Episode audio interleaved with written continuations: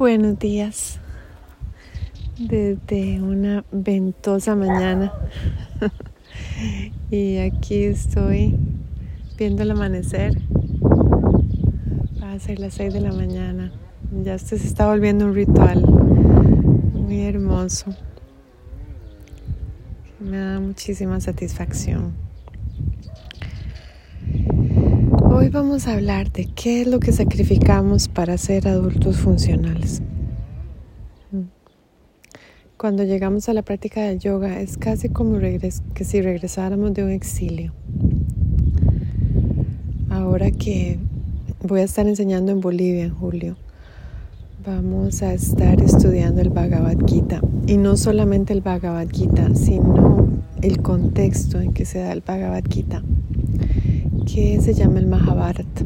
El Mahabharata es eh, en realidad la historia de India, de Bharat. Y todas las dinastías de reyes, príncipes, reinas que han de alguna manera sostenido el poder y lo han pasado generaciones y han tenido muchos conflictos internos, han visto muchas guerras, han visto muchas batallas que son las batallas que todos nosotros tenemos a diario entre la duda y la certeza, entre la confusión y la claridad, entre el amor y el odio. Y en realidad no diría el amor y el odio, diría el amor y el miedo, porque esas son las polaridades. Si estamos en miedo, no estamos en amor, si estamos en amor, se va el miedo. Ese exilio de muchos años que sufrieron los héroes del Mahabharata, que se llamaban los Pándavas, que eran todos semidioses y tenían cualidades extraordinarias. Y eso es lo que somos cada uno de nosotros, somos semidioses. Somos seres espirituales teniendo una experiencia humana no seres humanos con algunas experiencias espirituales. No, que nosotros somos, eh, nosotros no somos de aquí, somos de otras dimensiones, de otros planos. Y venimos a esta tierra a tener una experiencia terrenal para trabajar nuestros karmas. Esto se ve muy claramente en cartas védicas.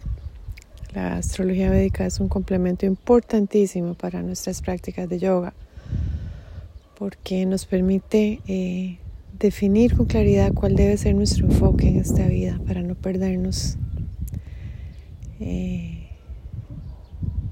en las distracciones del camino, digámoslo así. En nuestras cartas védicas hay casas que son cruciales. Vean, por ejemplo, en mi, en mi carta védica, la casa más importante es la casa del guru, ahí es donde está mi planeta más, más fuerte, que es Marte.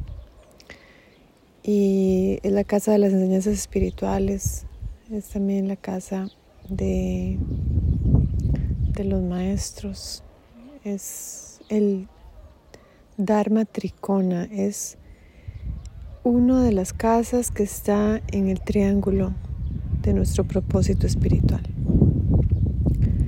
En mi otra casa, en la 1 tengo tres planetas. Cuando hay un estelium en una casa, cuando hay tantos planetas, significa que hay mucha energía. Y, y uno tiene que saber manejar esa energía, porque si no esa energía más bien a uno lo puede empezar a destruir si uno no la controla. Y luego, vean qué interesante, en el siguiente Dharma Tricona, que es la casa de la inteligencia, y de la, la progenie también. Tengo a uno de mis planetas también más fuertes, que es Venus. Entonces, para entender a qué vinimos en última instancia a esta vida, necesitamos saber cuál es nuestro Dharma Trikona. Necesitamos entender la necesidad de abrir los ojos y buscar nuestra fecha de nacimiento con hora de nacimiento. y tomarnos ese trabajo de ver nuestro mapa de vida. Vean qué interesante que a veces hay personas que uno les quiere ayudar pero que no se quieren dejar ayudar. y a mí me gusta, sobre todo en los últimos dos años, saber cuáles son las cartas médicas de mis estudiantes. Porque ahí puedo verles todo, puedo verles dónde están pegados, puedo verles donde tienen unos talentos por multiplicar, ¿verdad? Un potencial. Puedo verles los miedos, puedo verles las pasiones. Y a veces se las pido y, ah, sí, yo sé, pero nunca llegan a, darme la fecha. Es como que se van por las ramas, ¿verdad? Yo no sé si tienen problema en decir la fecha de nacimiento. si están todavía ahí, ¿verdad? Están pegados en la ilusión. Esta es información vital, importantísima para nuestra vida. Y específicamente el Dharma Tricona, la casa 1, 5 y 9 son las casas que van a definir el propósito espiritual de nuestra vida. Por ejemplo, una persona que tenga Aketu en el Dharma Trikona es alguien que necesita la espiritualidad, así como necesita el agua, la comida y el sueño para vivir. Ketu es lo que hicimos en la vida pasada, entonces si lo tenemos en el Dharma Trikona, uff, es de vital importancia las casas 1, 5 y 9. Cuando llegamos a nuestra práctica de yoga, venimos saliendo de ese exilio que todos hemos sentido en algún momento en la vida de que hay algo más que pagar cuentas, que los dramas familiares, que el estrés de estar vivos, que lo sube y baja de las sociedades en que estamos, la violencia las fake news. Todos sabemos que hay algo más, pero sin embargo, es como que lo dejamos ¿verdad? atrás y seguimos en nuestro día a día y sabemos que hay algo que, que necesitamos explorar, que, que necesitamos sacar el tiempo para, para ir a ese lugar. Y sin embargo, muchos nunca llegarán ahí, muchos se quedarán en las bambalinas, digo yo, en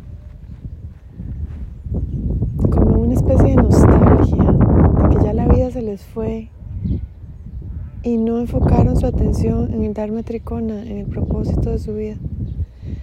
Y se quedaron acumulando posesiones o hablando de otra gente, chismorreando, o tenían talentos y no los explotaron al máximo, los dejaron ahí a medio camino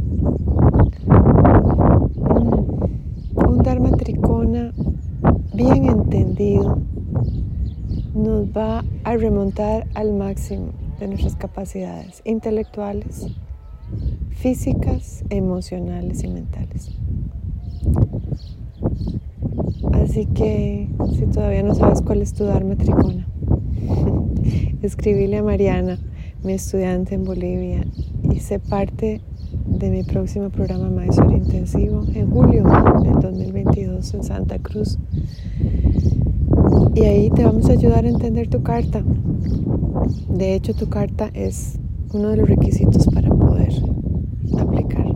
Tenés que enseñarme tu carta, porque yo no tomo cualquier estudiante. Vean, por ejemplo, hay estudiantes que tienen a Marte a siete casas de su luna. Esos estudiantes son imposibles de trabajar. Son estudiantes belicosos, rebeldes, necios. No, hay, sentido en tener un estudiante así. Todas las enseñanzas que uno dé eh, las van a destruir. Estos estudiantes no merecen recibir las enseñanzas. Ya es un karma de ellos. Algo hicieron en vidas pasadas que no pueden sus mentes están totalmente eh, cerradas de sus corazones. No hay sentido en enseñarle a un estudiante así. Y en India, los maestros eh, de todas las ciencias espirituales ponían a la astrología védica de primera. Porque si el estudiante no tiene las condiciones para recibir las enseñanzas, el maestro pierde su tiempo. Entonces ya yo soy muy clara, si no me dan las cartas védicas no enseño. Así es. Y a todos los que he enseñado en eh, los últimos dos años, ya los conozco. Ya sé muy bien, miren qué lindo. Uno de mis estudiantes llegó hasta Mysore después de todas las prácticas online. Está en su carta. Tiene un Mercurio, Mercurio es el viajero, muy poderoso. Y un Saturno eh, que no la va a dejar darse por vencida. Así que el potencial está ahí. Solo tenemos que abrir los ojos, sacar el tiempito de ir a ver nuestro certificado de nacimiento. No preguntarle a la mamá, porque la mamá se recuerda de la hora o ya la mamá no está. es ir al hospital, sacar el tiempo, buscar la hora exacta, porque los minutos cuentan en astrología védica. Y ver cuál es nuestro Dharma Tricona y salir del exilio en que hemos estado, ese abandono, esa dejadez de nuestra conciencia. Y ponernos manos a la obra, no hay tiempo que perder. Es el propósito de nuestra vida, a eso vinimos, para eso nacimos, no nacimos para otras cosas. Podemos en el camino tener relaciones, tener parejas, tener trabajos, tener hijos, tener familia, sí. Pero eso no es lo urgente y prioritario. Lo urgente y prioritario es enfocarnos en cumplir con nuestro Dharma. Esa es nuestra misión sagrada. A mí toda esta información de la astrología védica me llegó en un momento de suma oscuridad en mi vida, de pérdidas, mega pérdidas. Y yo le agradezco a Dios porque si yo no hubiera sufrido esas pérdidas, no hubiera buscado con tanto anhelo y no me hubiera respondido con tanta gracia. Vamos a volver al hogar. Vamos a regresar a esa levedad del ser. Vamos a dejar atrás esa presión social de ser adultos funcionales. Vamos a saber y conocer cuál es nuestro propósito. Ya no vamos a sacrificar nuestro Dharma por una vida cómoda. Vamos a hacer esa limpieza de Pandora soltar las viejas memorias, los patrones negativos de pensamiento y comportamiento.